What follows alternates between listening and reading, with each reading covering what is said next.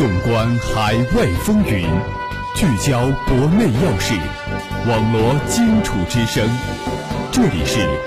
武昌理工学院广播台新闻动态。各位听众朋友们，大家中午好，这里是武昌理工学院广播台每天中午为您准时带来的新闻动态栏目，我是主持人毛旭东，我是主持人秦诗雨。今天是二零一五年九月三十日，星期三。历史上的今天，一九二六年九月三十日，开明书店出版了《子恺漫画》，这是以居士风度见称于世人的丰子恺先生的一本随笔集训式的作品集。新闻三百秒，快速听世界。阳光网北京九月二十九日消息：二零一五年国际泳联游泳世界杯北京站比赛二十九日在水立方国家游泳中心开幕。新华网北京九月二十八日电，烈士纪念日向人民英雄敬献花篮仪式九月三十日上午在北京天安门广场隆重举行，党和国家领导人将同首都各界代表一起出席仪式。阳光网纽约九月二十九日消息。据中国之声新闻和报纸摘要报道，当地时间九月二十八日，国家主席习近平在纽约联合国总部出席联合国维和峰会并发表讲话。习近平宣布，中国将加入新的联合国维和能力待命机制。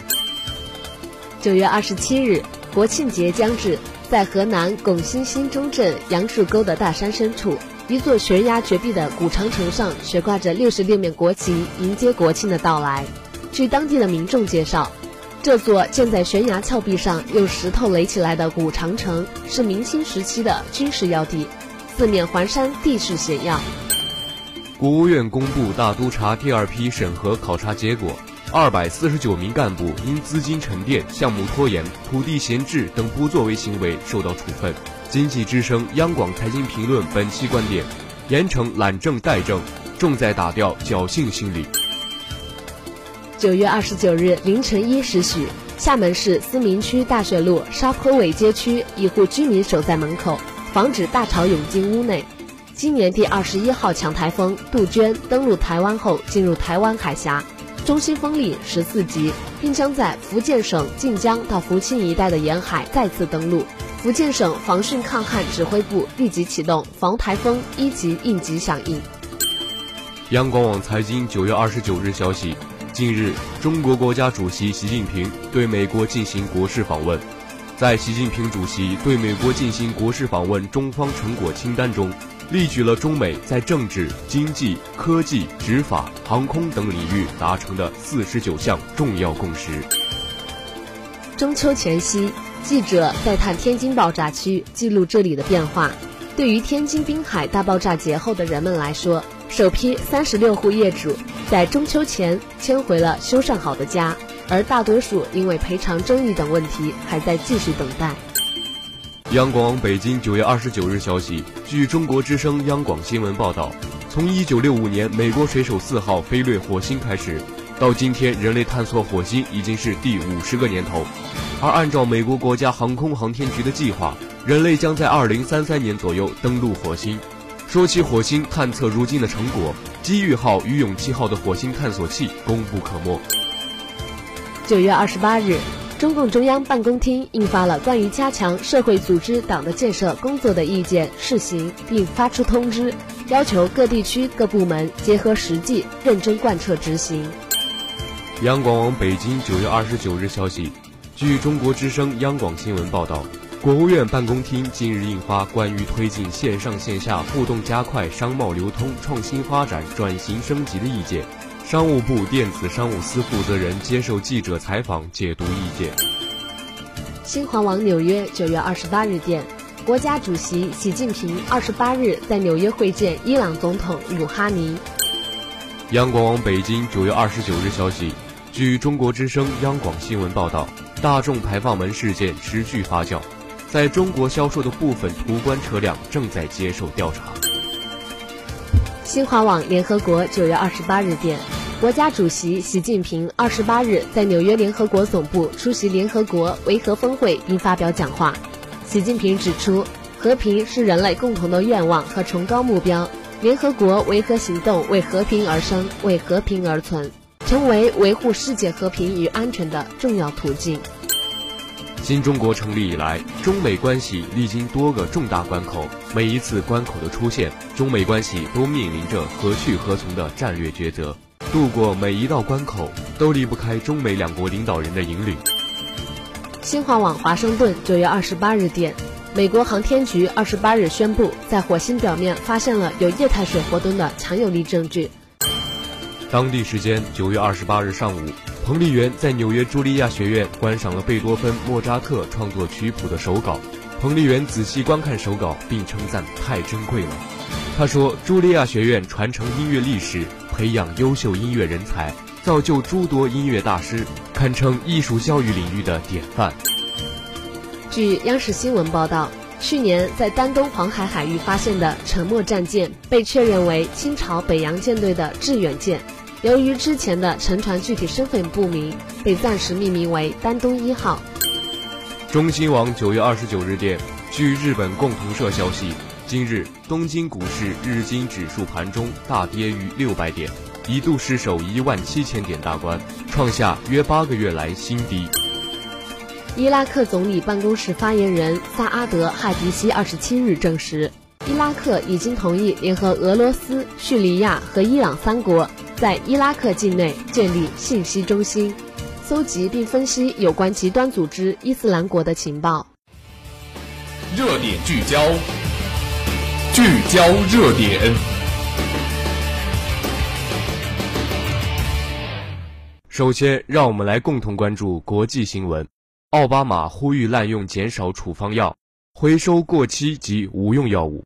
中新网九月二十九日电，据美国媒体报道，美国总统奥巴马在全国处方药物回收日之际发表的每周例行讲话中，谈到了预防和治疗药物滥用导致人体功能紊乱的重要性。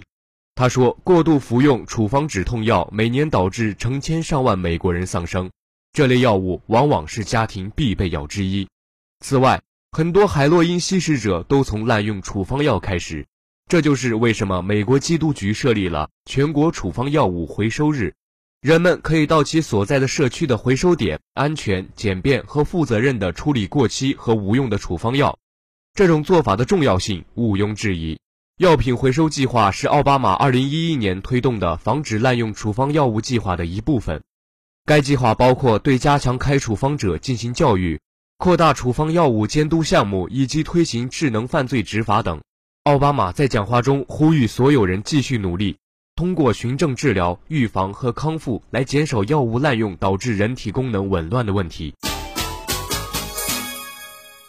下面是国内新闻：普通高中要增设舞蹈、戏剧等课程。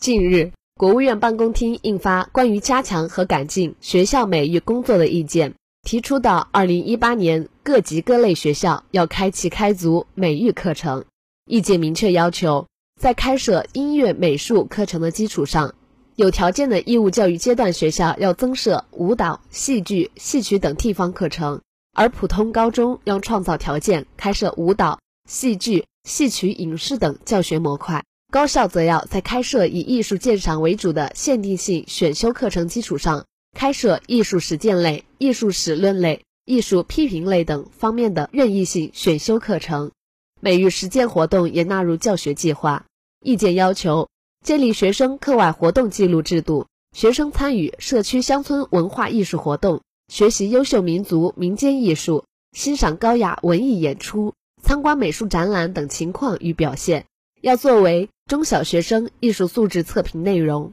中小学校还应以班级为基础，开展合唱、校园集体舞、儿童歌舞剧等群体性活动。不过，意见也要求，任何学校和教师不得组织学生参加以盈利为目的的艺术竞赛活动，并严禁任何部门和中小学组织学生参与商业性艺术活动或商业性庆典活动。教育部有关负责人表示，美育师资短缺，整体素质亟待提高。一直是制约美育发展的瓶颈。为此，意见提出实行美育教师交流轮岗制度，采取对口联系、下乡巡教、挂牌授课等措施，鼓励城市美育教师到农村学校任教。意见还要求聘请艺术家和民间艺人进校园，因地制宜成立相关工作室。武汉本地新闻：华中最大共产党人主题公园在武汉南湖开园。昨日，主题为共产党人的华中地区最大主题公园在南湖开园，将在十一期间迎来游园市民。该公园位于洪山区幸福湾水上乐园内，分四个区域展示了新中国成立前中国特色社会主义建设三个历史时期的二十九位优秀共产党人，通过雕像、小传介绍其功绩。今年二月二十八日，我市荣获全国文明城市称号，但深入持久推进文明城市建设，仍是全体武汉市民共同面对的课题。一批社会主义核心价值观主题公园在各区陆续开建。据悉，截止目前，除洪山区外，武昌区已建成两处核心价值观主题公园，其中洪山公园结合释阳烈士墓，以法治为主题；紫阳湖公园以爱国为主题。收集众多爱国志士故事，汉阳区以诚信和友善为主题，在琴台公园古琴台遗址附近建成主题公园。此外，一批主题公园正在加紧选址修建，计划年内完工。青山区选址青山公园，将建设以中华优秀传统文化为主题的公园，分主题形象区、教育学习区、艺术交流区、互动体验区、文化展示区等五个部分。让游人在互动中加深对仁义礼智信的理解。江岸区将在低角公园建设以核文化为主题的社会主义核心价值观公园。江夏区选址文化大道与金龙大街交汇处的大桥湖畔，新建两万平方米的主题公园，突出各类公益宣传及江夏好人等内容。记者了解到。汉阳区在墨水湖公园，新洲区在新洲人民广场都将再建一座社会主义核心价值观主题公园。接下来是校园新闻：武昌理工学院已获批的各类省级平台。中南在线九月二十九日，日前，武昌理工学院获批的各类省级平台统计数据公布，截止目前，该校共拥有二十五个省级平台。其中，省级教育教学平台十九个，省级学科科研平台六个，数量居全国同类高校之最。据了解，该校获批的省级平台包括湖北省高校改革试点学院、湖北高校省级实习实训基地、湖北省大学生创业示范基地、生物多肽糖尿病药物湖北省协同创新中心、民办大学素质教育研究中心。生物多肽糖尿病药物湖北省工程技术研究中心等，武昌理工学院高度重视各类平台建设。去年十二月，该校还出台了《武昌理工学院平台建设与管理暂行规定》，以武昌理工学院中长期发展规划明确的目标与任务为牵引，以创新驱动发展为根本，加强各级各类平台的培育、立项申报，加大力度建设与管理好已获批的平台，确保建设质量和效益。促进学科专业建设、师资队伍建设和教学质量建设，促进人才培养质量的提升，促进学校跨越式发展。该校鼓励和支持全校各单位积极培育与申报省级及以上各类平台，为平台建设提供必要的保障条件，并实施专项考核与奖惩。学校对已获批的平台，根据其性质、类别及建设需要，提供必要的场地保障、仪器设备保障和图书资料保障。在人员编制上予以倾斜，对负责平台建设的负责人和骨干教师给予工作量认定。该校相关负责人表示，各类平台是学校核心竞争力的重要标志，全校要从学校事业发展的战略高度，充分认识平台建设的价值，积极申报并争取更多的高层次平台。平台的获批更是一种责任，要克服重申报轻建设的倾向，严格按照建设计划或实施方案。狠抓各项建设任务与建设目标的落实，要依据上级颁布的各类平台管理办法，完善管理制度，抓好人员管理、经费管理、资产管理、建设过程管理、成果管理、资料管理，确保各类平台规范高效运行。节目的最后，让我们共同关注武汉今明两天的天气情况。九月三十日，星期三，最高温度二十四度，最低温度十九度。十月一日，星期四，最高温度二十五度，最低温度十三度。以上就是今天新闻动态的全部内容。主持人毛旭东、秦诗雨，感谢您的收听，我们下期节目再见。